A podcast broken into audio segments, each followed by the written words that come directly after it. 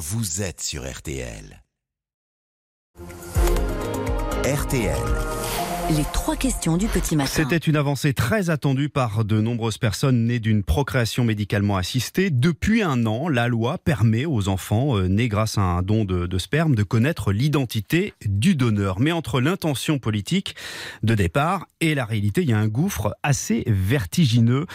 En un an, trois réponses positives pour 434 demandes. Bonjour Audrey Kermalvezen. Bonjour. Vous êtes avocate, vous avez fondé l'association euh, Origine et vous-même, vous êtes né d'un d'un don de sperme, c'est en 1980 et vous avez cherché votre père biologique sans succès, malgré donc euh, cette loi. Tout à fait. Moi, en fait, ça fait depuis 2009 que je demande qu'on pose la question à mon donneur et qu'on respecte sa décision. Parce que ce que beaucoup de gens ne savent pas, c'est que la règle de l'anonymat, elle a été inscrite dans la loi en 1994, donc quand j'avais 14 ans. Donc je voulais qu'on lui pose la question à lui, sachant que de toute façon, il est protégé contre toute demande d'héritage, de filiation, etc. Et qu'on respecte sa décision. Et cette, euh, cette possibilité de lui poser la question m'a été refusée pendant, bah, depuis 2009, de façon constante. Et lorsque la loi a enfin changé et que j'ai pu saisir une commission pour que cette commission accepte de rechercher mon donneur et euh, lui pose la question, il s'est avéré qu'il était décédé. Et, et en cas de décès, eh bien, euh, le législateur a, a- a considéré que l'enfant ne devait avoir accès à aucune information, ni l'identité, ni même les données non identifiantes. Donc vous n'avez que- aucun élément sur lui, sur son identité? Aucune, aucun élément sur lui, aucun élément sur les membres de ma fratrie biologique. Par exemple, j'ai pas le droit de savoir si le, mon frère, celui avec lequel j'ai été élevé, on a été euh, conçu avec le même donneur. Est-ce qu'on a le même père biologique? Ça, je n'ai pas le droit, le droit de savoir. Est-ce que mes demi-frères et sœurs biologiques se comptent sur les doigts d'une main ou en dizaines ou en centaines? Mm. Je ne peux pas le savoir non plus. Alors qu'à l'époque de ma conception, les donneurs étaient rémunérés 100 francs à chaque don et il n'y avait pas de limite au nombre d'enfants qu'on pouvait faire euh, avec un même donneur.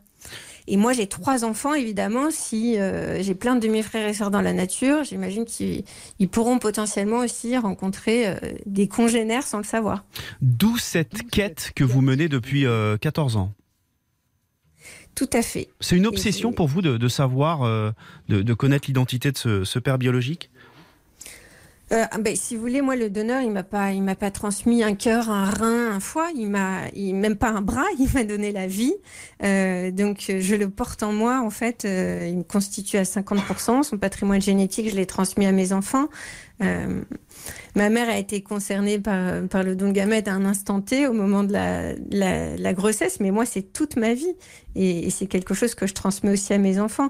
Et je, comprends que ça puisse être difficile pour certains de le concevoir, mais quand on ne sait pas qui est son père biologique, on, on peut se dire que ça peut être absolument n'importe qui. Et c'est fatigant, en fait, d'être confronté à cette absence de réponse. Et, Et- surtout, je ne comprends pas pourquoi le législateur a subordonné même le fait d'avoir des données non identifiantes à l'accord du donneur.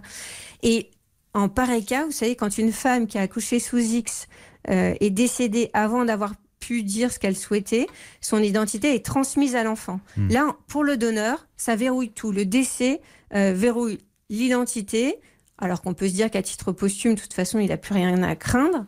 Et, et aussi, tout type d'infos, les antécédents médicaux, le, le, le nombre de demi-frères et sœurs. euh, Donc ça veut dire, si je vous suis bien, euh, puisque vous vous êtes avocate en plus, Audrey Kermalvezen, qu'il va falloir peut-être changer la loi. Bon, en tout cas, moi, je vais militer pour. Ouais. Alors, vous savez que j'ai perdu devant la Cour européenne des droits de l'homme. Je vais demander un réexamen de mon affaire devant la Grande Chambre. Et, et je vais continuer à militer pour que, bah, pour que la situation soit plus satisfaisante. Parce que quand j'ai entendu le ministère de la Santé dire que c'était un succès cette première année, alors qu'on est à moins de 1% de, de, de droit d'accès effectif à ses origines, euh, je me dis qu'il y a un problème. Il y a Rapidement. un écart entre la volonté politique et la réalité. Rapidement, pour conclure, votre mari est né d'une PMA et lui, il a retrouvé son père. Oui, voilà, donc Ouais. je sais d'autant. Alors Mm. nous, on dit donneur parce qu'il a déjà un père, Mm. mais je sais d'autant plus que ça fait euh, de retrouver son donneur et, et je trouve qu'ils s'entendent très bien, ils sont très contents de, de s'être découverts l'un l'autre. Merci beaucoup, Audrey Kermalvezen, donc euh, avocate et, et fondatrice de l'association Origine. On a compris que votre combat n'était pas terminé. Merci beaucoup. Belle Merci. journée à vous.